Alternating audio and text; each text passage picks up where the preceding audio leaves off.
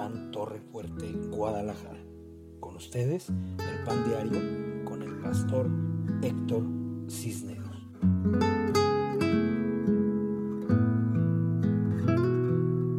Buenas noches, ¿cómo están? Bienvenidos a una transmisión más del Pan Diario de Casa de Pan Torre Fuerte, Guadalajara.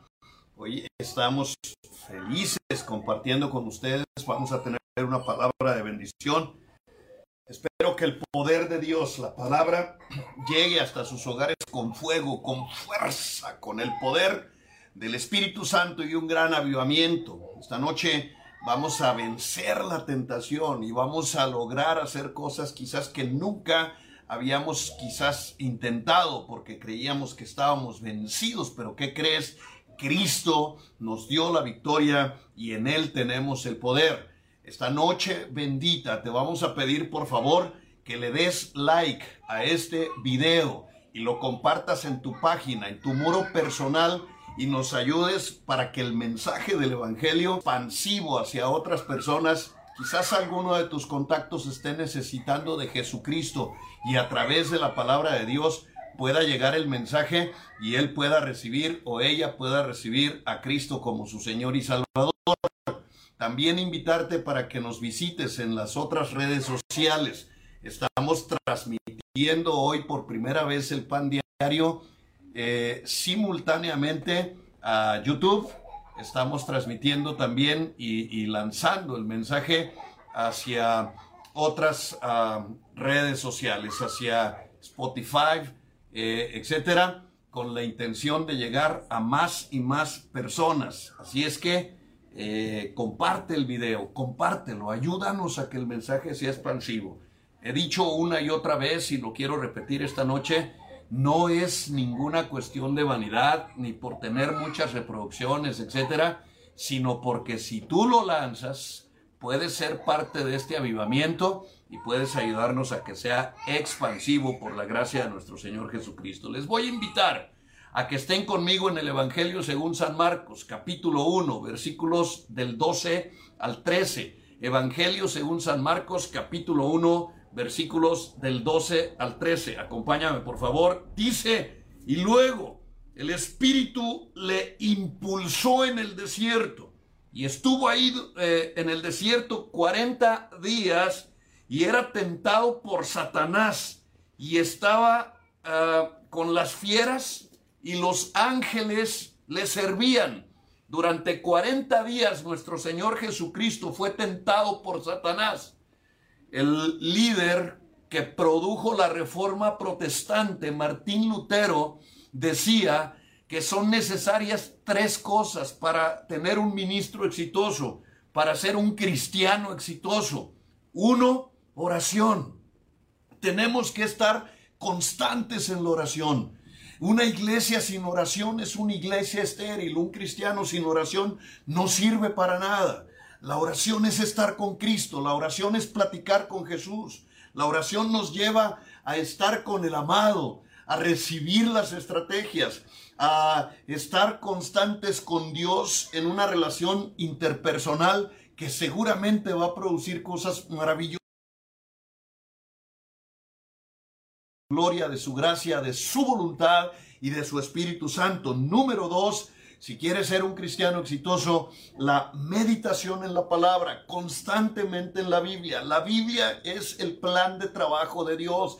A través de las Sagradas Escrituras podemos conocer su voluntad, podemos entender sabiduría, tener desarrollo espiritual, ser personas más capaces para poder contestar a todas las interrogantes que están en, la gente, en una generación que es por demás ignorante a Dios. la gente está buscando respuestas y si la iglesia no tiene respuestas bíblicas, es muy probable que el mundo les dé sus alternativas y nosotros tenemos que estar preparados. Entonces, número uno en oración, número dos, meditar en la palabra y número tres, por más increíble que parezca, Decía, para ser un cristiano exitoso, necesitamos la tentación. Si el enemigo no está haciendo nada contra ti, es muy probable que tú no estés haciendo nada contra el enemigo. Te lo voy a explicar de otra manera. si lo que estás haciendo no provoca actividad espiritual y que las tinieblas tengan miedo y se simbren y empiecen a atacarte, es muy probable que lo que tú estás haciendo no venga de Dios, no esté produciendo absolutamente nada y sean esfuerzos estériles que no van al final de las cuentas a redituar un resultado positivo para el Evangelio. Entonces, esto tenlo siempre en cuenta. Tres cosas para ser un cristiano exitoso, para ser un pastor exitoso. Una persona exitosa en el Evangelio, oración, la meditación constante la palabra y tentación. La tentación es la señal de que estás haciendo las cosas bien. Cuando el diablo está enojado contigo es porque estás avanzando.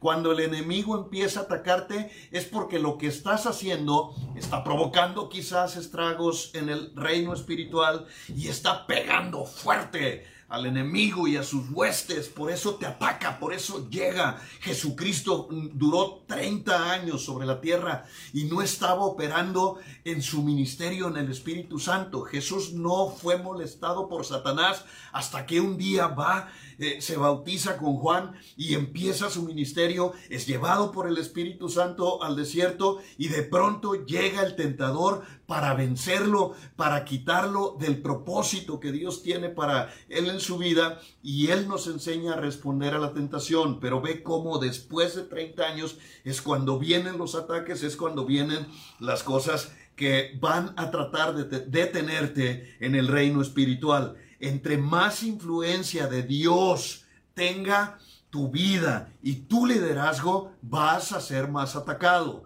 Repito una vez más, entre más influencia de Dios, entre más liderazgo y entre más trabajes en el reino de Dios para el establecimiento de la gloria, vas a ser más atacado. El diablo no pierde su tiempo. Si algo tienes experiencia, y no va a estar atacando a una persona que no le significa nada, que no está haciendo absolutamente nada eh, para Dios. Mm, no le importan las personas estériles. Él va a atacar a aquellos que estamos trabajando. Él va a atacar a los que estamos estableciendo el reino. Va a estar queriendo hacer guerra peleando una batalla en la que por demás sabemos está vencido, pero somos seres humanos tenemos que aprender a vencer la tentación. Cuando viene un avivamiento, cuando Dios te da una promesa, cuando haces una decisión importante y dices, por fin me voy a conectar diario al pan diario, aparece la tentación, te manda una serie de Netflix, hay un estreno que quieres ver, hay un montón de cosas que te están jalando hacia las tinieblas porque tomaste una decisión importante. Chécalo muy bien. Cuando dices, ahora sí me voy a conectar, hay una tentación que te jala porque el diablo no quiere que estés conectado a la fuente de tu bendición, porque la palabra es poderosa para transformar las vidas y solamente a través de la palabra nos acercamos a Dios y somos reformados en nuestra mala manera de vivir. La Biblia, la palabra de Dios nos cambia la forma de ser, de vivir y de pensar. Por eso viene la tentación cuando tomas una decisión. Dices, por fin voy a diezmar y te sale un pago y te sale un gasto. Y entonces te tiente el enemigo para que te gastes tu bendición. Es, es la forma en que está operando Satanás cuando Cristo está decidiendo por empezar su ministerio, vino este ataque vulgar y empezó a golpetear Satanás a nuestro Señor Jesucristo para la cruz. ¿Por qué? El enemigo quiere detener el avance.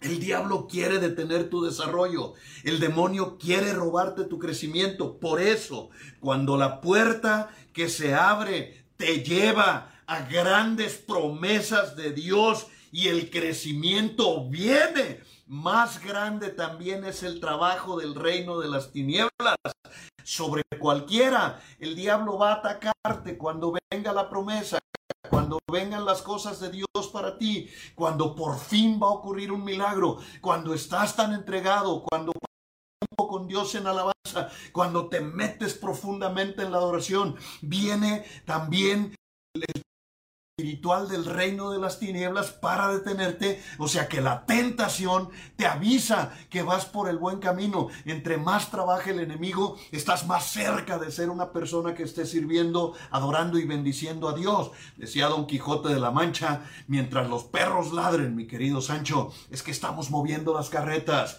Es que cuando estás moviendo el reino de las tinieblas, cuando estás operando para Dios y funcionando en el reino eh, poderoso para para acallar la voz de Satanás, para vencer, es cuando estás en guerra espiritual, es cuando empieza verdaderamente la operación del enemigo en contra de aquel que se levanta contra él. En Primera de Corintios capítulo 16, versículo 9, les voy a pedir a los que me ayudan que por favor coloquen este mensaje en la pantalla. Primera de Corintios capítulo 16, versículo 9, dice la palabra del Señor, porque se me ha abierto puerta grande y eficaz y muchos son los adversarios.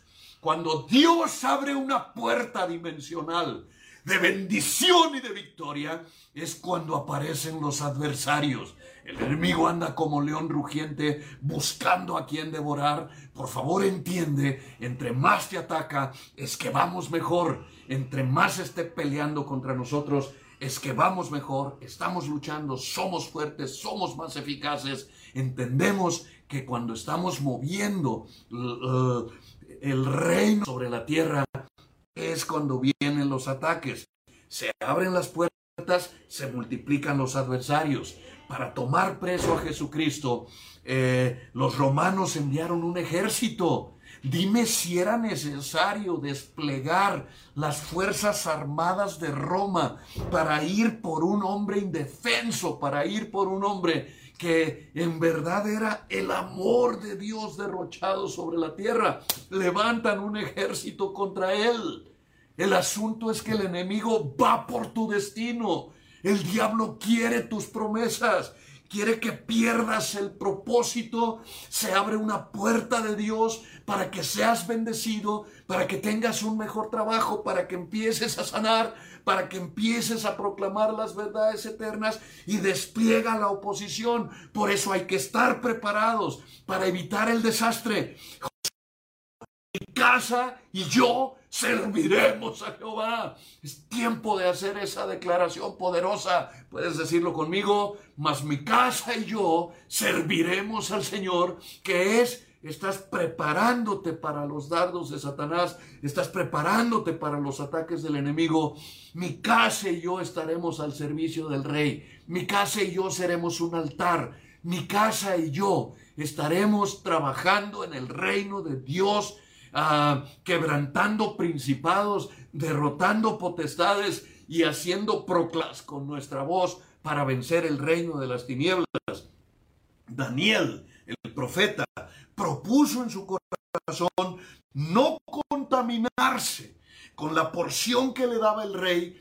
Es necesario que los hijos de Dios, los hijos del reino, tú y yo, hagamos una determinación firme y propongamos en nuestro corazón no contaminarnos con lo que ofrece Satanás, no contaminarnos con la oferta del diablo, no contaminarnos ni nuestros ojos viendo cosas incorrectas, ni nuestros oídos escuchando ninguna clase de murmullo, ninguna clase de falsa noticia o mala noticia, que no contaminemos nuestro corazón ni odiando, ni teniendo rencor, ni albergando en el seno de nuestro corazón corazón, en, el centro de las fuerzas rectoras de nuestro entendimiento. Ningún sentimiento negativo, ni de rencor, ni de tristeza, ni de amargura, ni de venganza. Que seamos puros de corazón, que estemos eh, bien propuestos y determinados a que no vamos a servir a los Baales, que no vamos a darle rienda suelta a la carnalidad, que nuestra vida estará sirviendo siempre al Dios eterno, al Rey de los ejércitos,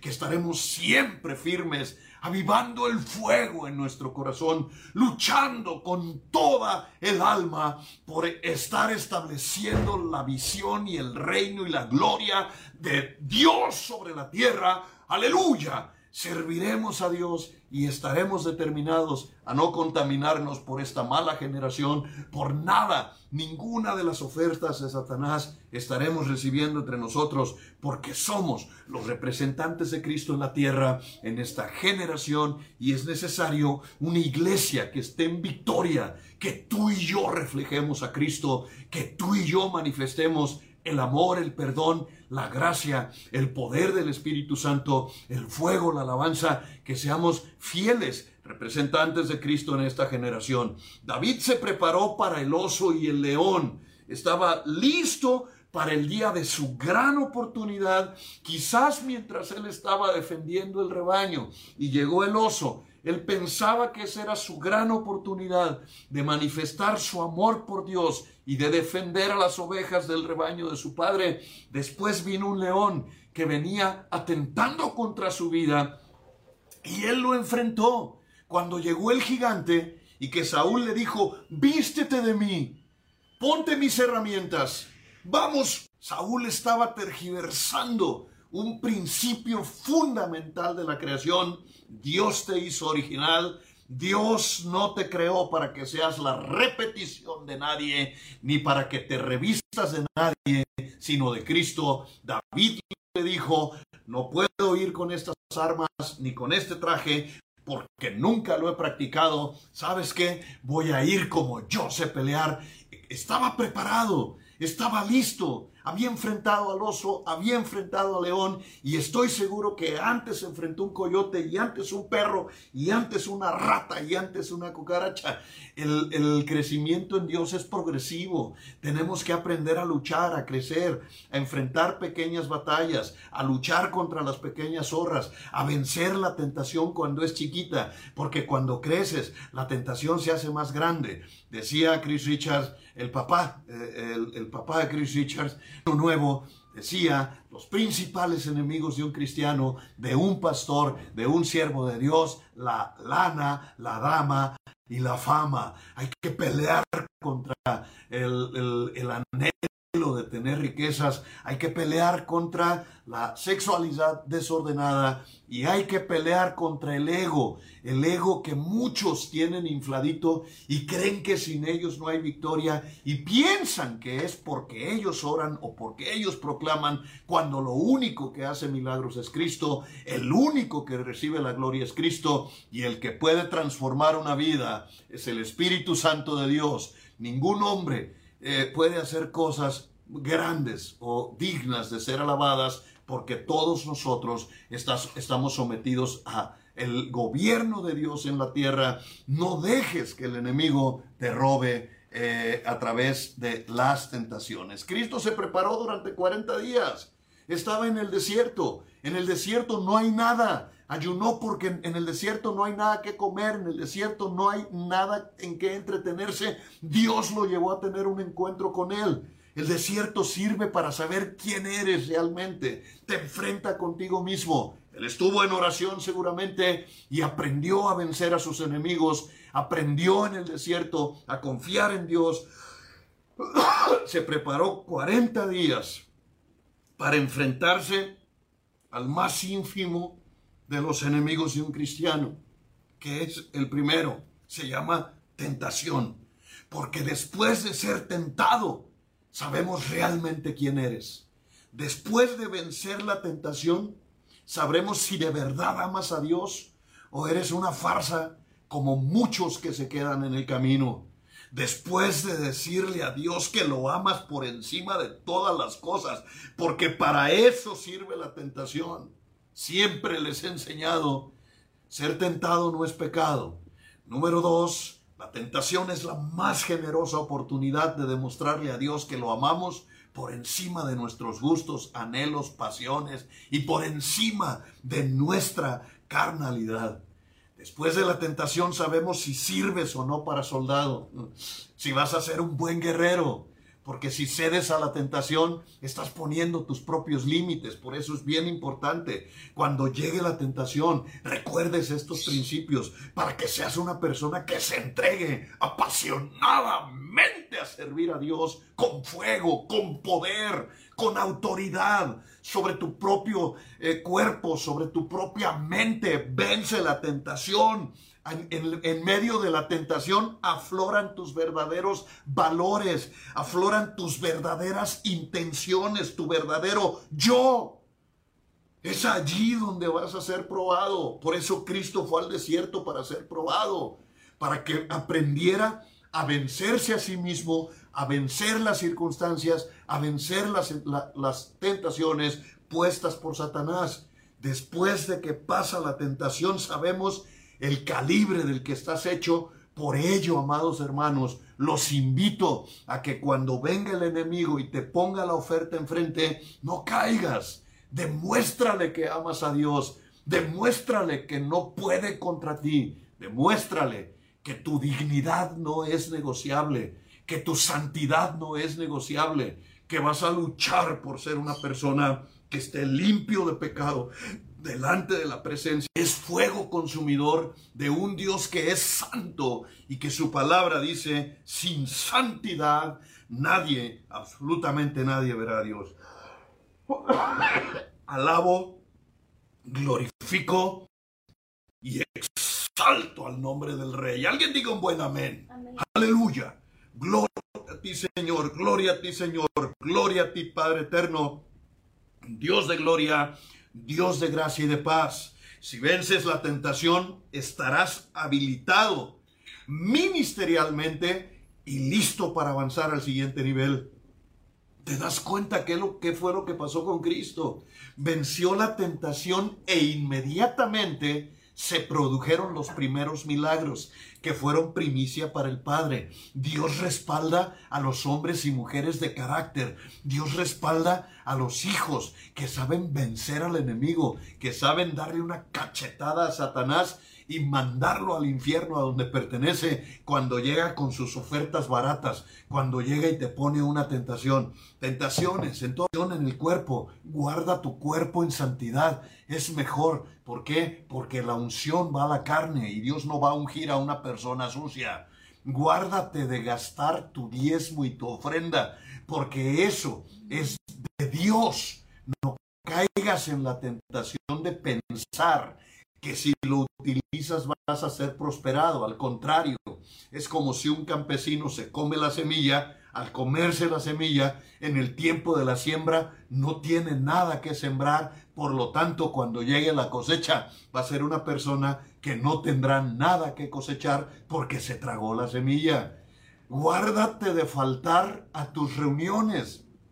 Yo soy una persona que siempre les he dicho, las prioridades se manifiestan en acciones. Tú no puedes decir que Dios es por encima de todas las cosas si cuando estamos en el pan diario tienes algo más importante que hacer. Si cuando es día de culto tienes algo más importante que hacer. Es decir, que estás dejando a Dios en segundo término, que estás mandando a Dios a, como segunda, tercera o cuarta opción. No estoy hablando a los que, por ejemplo, tengo ovejitas que cuando estoy transmitiendo el pan diario van en el camión a su casa y, no se pueden conectar porque no tienen datos, se están colgando del internet de la casa, etcétera. Eh, y hay situaciones que son muy específicas pero guárdate de caer en la tentación. Después lo escucho, al cabo se queda grabado y eso dije, eso dicen todos, pero eh, me doy cuenta, por ejemplo,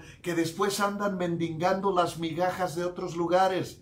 Cuando de pronto publican algo y digo, si hubiera escuchado la predicación de tal día, allí yo expresé, ahí les enseñé a profundidad, ahí les di un, un banquete con porque lo da el Espíritu Santo, pero, pero se andan conformando con mendingueses porque no están bien alimentados. Es igual en la casa. Cuando, cuando comes la comida de casa, la que es preparada por mamita, cuando estás con, en casa, eres una persona sana y comes delicioso. Pero si no comes con cualquier lonche, llenas el estómago y aplacas tu lombriz. ¿Por qué? Porque no estás haciendo lo correcto cuando lo tienes que hacer y en el lugar donde lo tienes que hacer. Abstente de caer en la tentación. Abofetea a Satanás. Sé una persona santa. Empieza a trabajar con dignidad por tu santidad en el fuego poderoso santo. Porque en la medida en que vas venciendo la tentación, es en la medida en que Dios te va llevando de gloria en gloria y de poder en poder y te va llevando a más fuego, más poder hacia dimensiones gloriosas de lo sobrenatural, a donde estaremos personas que hemos luchado por nuestra santidad, que hemos eh, vencido la tentación sometiendo nuestros sentidos y sometiendo nuestra carne y nuestra manera de pensar a la obediencia total en Cristo Jesús nuestro Señor.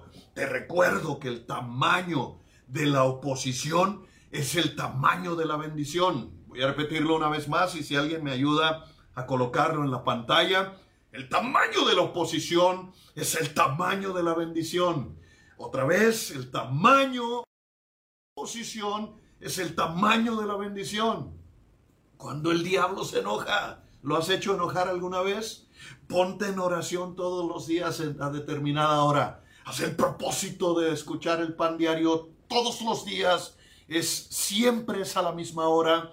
Haz el propósito de no faltar a los cultos. Haz el propósito de poner alabanza en lugar de poner al charro a Vitia o en lugar de estar escuchando la música del mundo. Haz el propósito del lugar de escuchar el noticiero, escuchar una palabra de bendición que te levante el alma y que te lleve a las profundidades eternas. Verás que pronto serás una persona bendecida, llena del fuego, del poder, de la gracia y de la vida sobrenatural que solamente Dios puede darte cuando Ruth fue invitada por su suegra Noemí a que regresara a su casa a que buscara otro marido y rehiciera su vida como cualquier pagana. Ella contestó Noemí, tu Dios será mi Dios, tu pueblo será mi pueblo.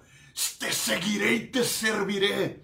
Y, a donde tú vivas yo viviré y donde tú mueras yo moriré. Esa era una decisión determinante para la bendición de Ruth. ¿Y sabes qué pasó con esa bendita mujer? Se metió en la, en la genealogía de Jesucristo y está en la Biblia, en Mateo capítulo 1, como una de las cinco mujeres de más impacto en toda la Biblia porque decidió vencer la tentación de regresar al paganismo, de regresar a los campos de Moab y de olvidarse de la mujer de su bendición.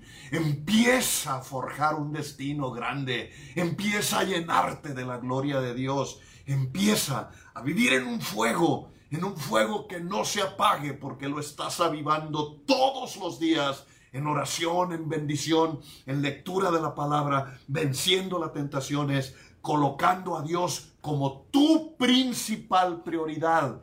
Si Dios es primero en ti, Dios no tendrá ninguna ponerte primero a ti cuando se trate de bendecir. Dile a Dios cómo quieres que te trate, tratándolo a Él y metiéndote en el fuego del poder de su gloria. Porque ahí alguien dijo una ocasión, Dios no tiene consentidos. Dios no hace acepción de personas, pero te diré algo. Dios sabe quién está cercano a Él. Dios sabe quién trae sus primicias. Las primicias de tus palabras, las primicias de tu tiempo, las primicias de todo para Dios. Haz de Dios tu prioridad y Dios hará de ti su prioridad para bendecirte, para llevarte a lugares espaciosos, para darte conforme los anhelos de tu corazón y para llenarte de su gloria. ¡Qué gran bendición! Y cuando eso pase, verás ataques, verás cómo las tinieblas se van a enojar contra ti, pero entre más grande sea el gigante, más grande será la bendición. ¿Recuerdas David?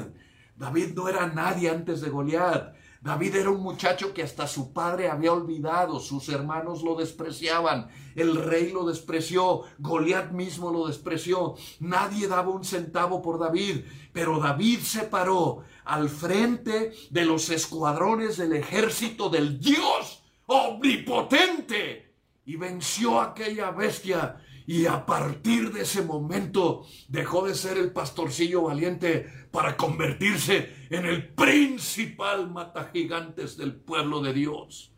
pasó de ser un donadio a ser un líder que la gente vitoreaba y que la gente seguía y que la gente quería estar con él porque la gente busca a los valientes, la gente busca a los que traen fuego, la gente está buscando a los que tienen realmente el poder de la palabra y el avivamiento interno que solamente da el Espíritu Santo.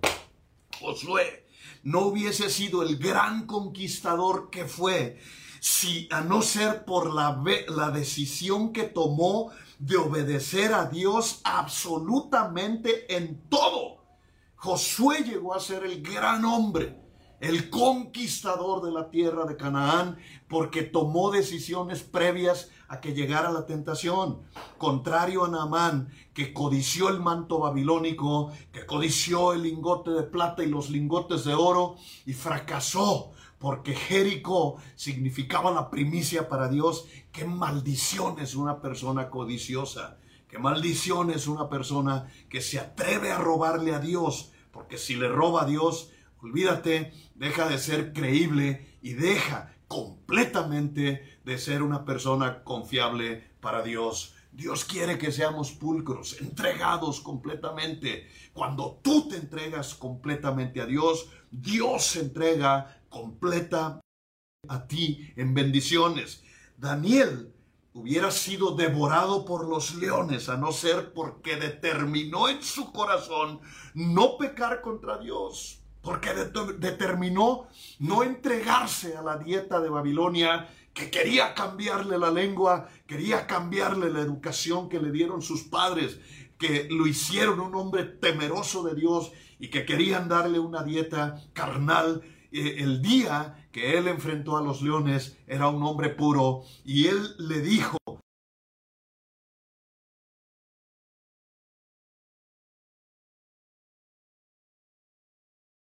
era diez días, dame diez días, le dice, para demostrarte que estaré mejor que los otros porque voy a someterme a la fuerza y el poder de Dios. Y después de que pasaron diez días, Dice la palabra de Dios que Daniel era diez veces mejor que aquellos. Yo me pregunto si hubiera pedido diez años. Imagínate el poder que hubiera tenido aquel hombre. Imagínate el fuego.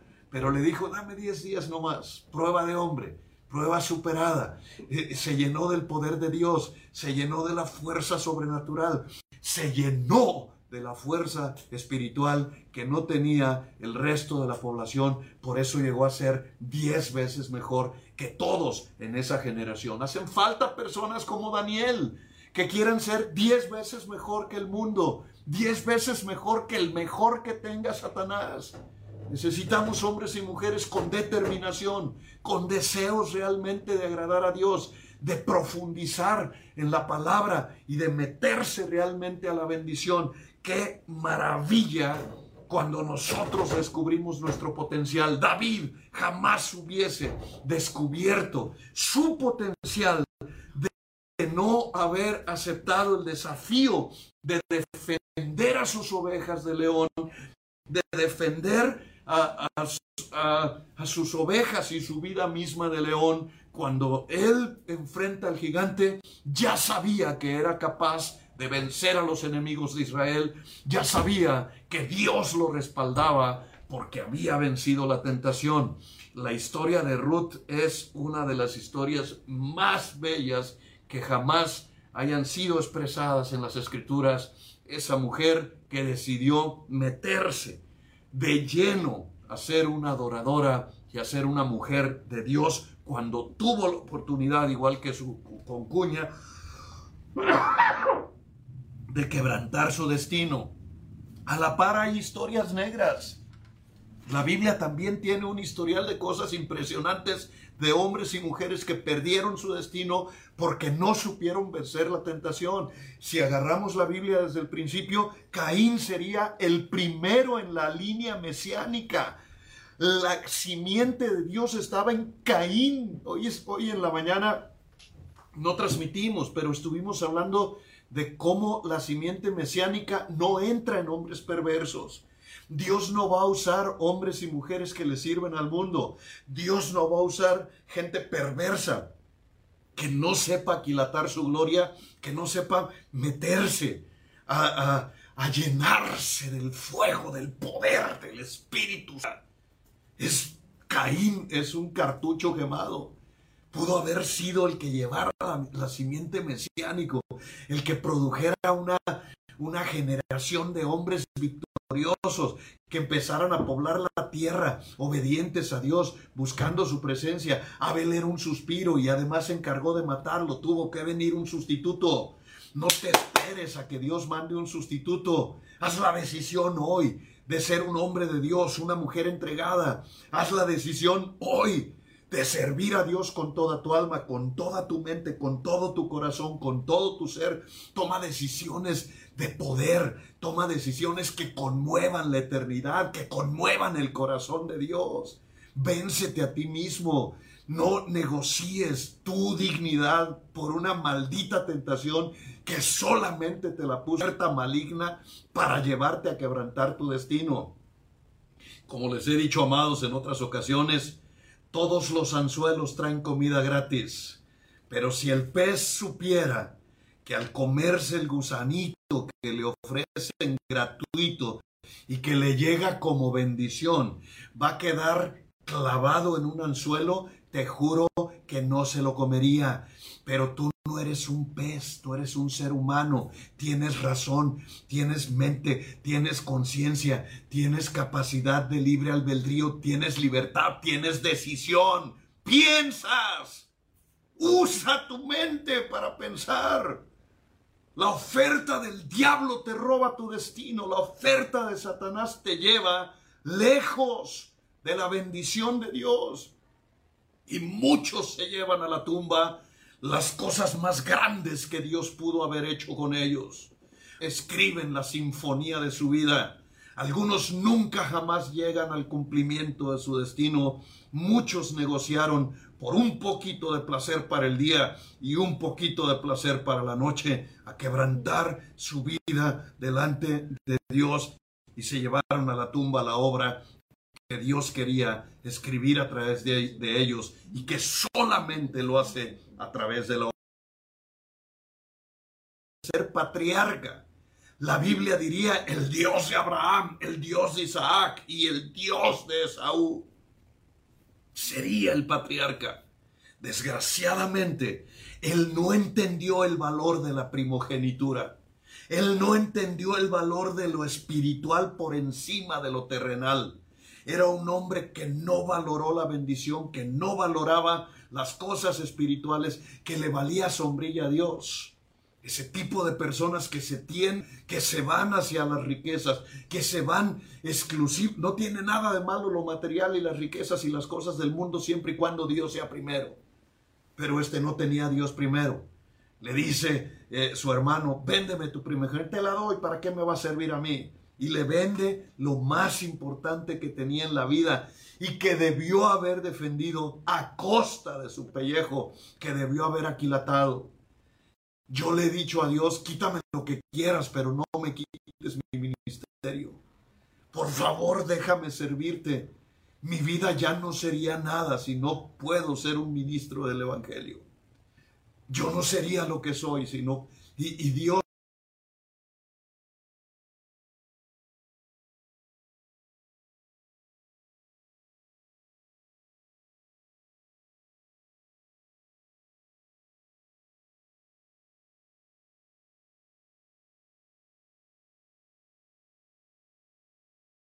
la grandeza humana, renuncié a todo por estar con el Señor y por ser un predicador de su palabra. Dios necesita esa clase de guerreros. Dios necesita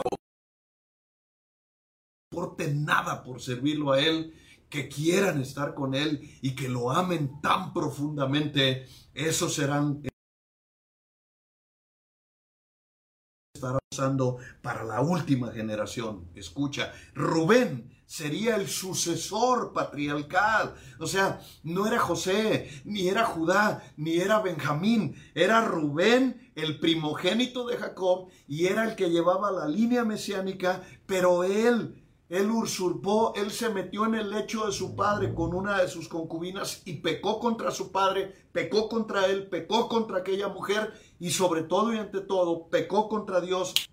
¿Quién es Rubén ahora? Uno de los doce de las tribus de Israel que no trascendió, que no cumplió su destino, que jamás llegó siquiera a tentar un poquito de la gloria. Su lugar fue tomado por José durante siglos. José, que fue la forma en que Dios desvió la atención de la simiente mesiánica para que Judá entrara como cuchillo en mantequilla para que viniera Cristo sobre la tierra. O sea, ¿dónde quedó Rubén? Por su carnalidad por cometer un pecado tan horrible. Piensa por un momento. Antes de caer en la tentación, piensa primero. Piensa primero antes de encender ese cigarrillo. Piensa primero antes de, conectarte a Netflix en lugar de al pan diario. Piensa primero antes de encender el partido de fútbol en lugar de tu predicación. Piensa primero antes de robarte el diezmo. Piensa primero antes de meterte en un chisme y de empezar a murmurar. Piensa primero en las consecuencias que puede traer tu pecado, te puede robar tu destino, porque Satanás vino a robar, a matar y a destruir. No le des el gusto de verte caído. ¿Qué, sería de Rubén? Sería una persona extraordinaria, sin embargo pasó a ser uno más de los doce que no digo que no sea grande y que no digo que no sea un patriarca, claro, Dios perdona, Dios tenía un destino también para él, pero no fue el plan éxito, no llegó a las metas porque se dio a la tentación de la carnalidad. ¿Qué sería de aquellos diez que fueron a espiar junto con Josué y Caleb la tierra, la tierra prometida? Imagínate, tuvieron la, oh Dios, el privilegio de ser escogidos por Moisés para entrar primero a la tierra prometida y traer buenas noticias. Y sin embargo se entregaron a la negatividad, se quejaron de Dios, se quejaron de la tierra, se quejaron de Moisés, se quejaron de todo lo que pudieran quejarse. Deja de quejarte. Empieza a proclamar el Evangelio. Evangelio significa buenas nuevas de victoria. Es la palabra evangelión que duré como un año enseñándote buenas nuevas de victoria. Que no le quiten la última palabra. ¿Qué quiere Dios? La victoria sobre la muerte, la victoria sobre la enfermedad, la victoria sobre la pobreza. Dios quiere darte la victoria en todas las áreas de tu vida. La victoria en la paternidad, en el matrimonio, en la empresa, en los negocios en todo quiere Dios lo mejor para nosotros, pero la primera victoria de todas las victorias es la que es sobre ti mismo. Ya no te robes más, ya no negocies tu destino eterno, empieza a luchar. Ahorita imagínate si esos 10 se unen a Josué y Caleb la conquista de Canaán, de Jericó, de la tierra prometida, hubiese sido gloriosa si no hubieran cometido el error de quejarse y de ver solamente lo que sus ojos negativos vieron en el pueblo, en el lugar, en la tierra prometida. Hubieran entrado a la tierra y conquistado si hubieran tenido tan solo un poquito de actitud delante de las circunstancias a las que Dios los estaba llevando a enfrentarse, ante los retos y los desafíos que presentaba la conquista, que presentaba el ir a pasar de ser esclavos y judíos errantes a ser propietarios de la herencia que Dios tenía para ellos. Dios tiene para ti una herencia. Dios tiene para ti cosas grandes. Dios quiere hacer grandes y poderosas cosas en tu vida por eso tienes que vencer la tentación. Por eso tienes que vencerte a ti mismo, tus anhelos, tus pasiones, tu carnalidad, tus concupiscencias. La lista es grande de aquellos que perdieron su destino. Giesi, el siervo de Eliseo, perdió su destino por codicia. Cuando fue el profeta a hablar con Eliseo, le ofreció una ofrenda, le, estaba dando un regalo y Dios había dicho, Eliseo, no le tomes nada ni comas nada con él. Cuando salieron, este se regresa y le dice a aquel hombre, mi, mi maestro se arrepintió, dame el regalo, dame el botín. O sea, en este momento el sucesor de Eliseo hubiera sido Giesi y estaríamos hablando de Elías, Eliseo, Giesi, pero negoció su destino desapareció de la Biblia. Fue un foco fundido que jamás iluminó la noche. Fue una persona que en lugar de quedar escrito como un patriarca, como un profeta, como un gran hombre de Dios, quedó escrito como un mal ejemplo de una persona codiciosa que vendió su dignidad por dinero. No vendas tu dignidad, no negocies con lo sagrado, no seas parte de los que pecan y de los que pierden su destino por tonterías tan horribles como es un pequeño pecado que a lo mejor te produce un poco de placer, pero que te roba la línea de tu destino. ¿Qué hubiera sido si aquel joven rico que llegó y le dijo, maestro, bueno, ¿cómo alcanzo la vida eterna? ¿Qué hubiera sido de él? Si hubiera sido un poquito más humilde y le hubiera dicho, Señor, no puedo, soy un pecador, ayúdame. Y Cristo le dice, ve y véndelo todo, regálalo a los pobres y pobres y se mete con él. Hubiera sido a la par de Pedro, Juan, Jacobo, Santiago y Andrés, uno de los grandes hombres que establecieron la iglesia primitiva y que trastornaron su generación y dejaron en la historia de la humanidad el principio de un movimiento mundial que hasta hoy sigue trastornando, la tierra y sigue estableciendo el reino de Dios. Aquí estamos corriendo y Él desaparece, jamás se vuelve a hablar de Él. ¿Qué hubiera pasado si Judas se arrepiente?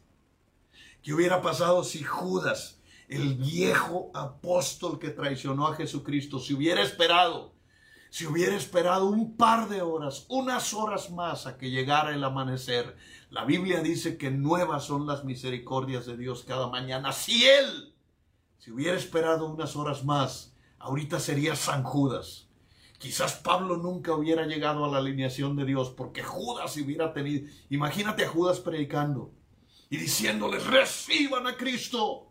Cristo te perdona tus pecados, vamos, ven a sus pies. Él es salvación y vida eterna. Yo lo traicioné, yo lo vendí por 40 monedas de plata y me perdonó. El testimonio hubiera sido poderoso, pero decidió como un vil cobarde traicionero colgarse de un árbol que ni siquiera para suicidarse fue bueno porque se rompió la rama donde se colgó y terminó estrellado entre las rocas y, en una muerte vil, en una muerte rosa que no merecía un apóstol de Jesucristo, uno que duró tres años caminando con él y que comió en su mesa y que lo escuchó predicar y que vio grandes milagros. Un pequeño error lo llevó al fracaso. Pequeños errores que nos llevan al fracaso. No cedas a la tentación. Vence la tentación. Aférrate a Cristo. Sé una persona que constantemente esté haciendo lo bueno, lo puro, lo sabio, lo positivo. Y serás una persona que escribirás tu nombre en la historia del siglo XXI, ya sea como evangelista, como un portador de las buenas nuevas de la eternidad de Jesucristo, como uno que logró entregar todo su ser al amado, al que dio su vida por ti. Si Él dio su vida por ti, da tu vida por Él, págale con la misma moneda. Como dicen en tu rancho, amor con amor se paga, vence la tentación y estarás del otro lado del camino de las personas que logramos vencer, triunfar y ganar. En esta noche, toma la decisión de someter tus pasiones y tus decisiones a la obediencia en Cristo Jesús y deja que Dios haga todo lo que ha escrito de ti, porque buenos pensamientos tiene de ti. Jehová cumplirá su propósito en ti. Pero es tiempo de obediencia, es tiempo de recogernos en Él y de ser puros y santos ante la presencia de un Dios que es todopoderoso, pero que es santo, que es puro y que no va a tolerar arruga ni mancha. Oremos al Padre. Señor y Dios amado, te alabamos, Dios, te adoramos y te bendecimos en esta bella noche, Padre. Hacemos el propósito de que cada vez que venga la tentación, decirte que te amamos. Te amamos más que a nuestros deseos, te amamos más que a nuestras pasiones.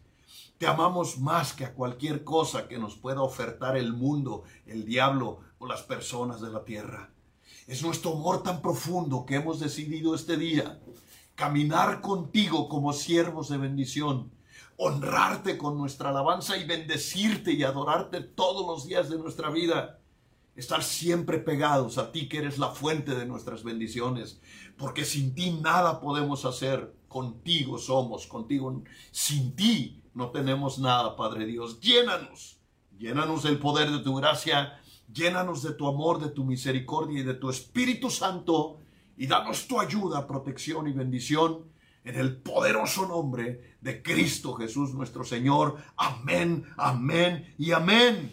¿Cuántos dicen amén? amén. Goces en el Señor. Dele gloria al Rey, porque tenemos la oportunidad de cambiar esta generación y de hacer cosas tan grandes y poderosas para nuestro Dios. Somos privilegiados. Esto es el pan diario desde el horno de la casa de su viejo pastor hasta la comodidad de su mesa. El pan diario de Casa de Pan Torre Fuerte, Guadalajara. Nos vemos mañana, 8 de la noche. Hay una palabra que puede cambiar tu vida. El poder del Espíritu Santo hecho pan hasta la comodidad de tu mesa.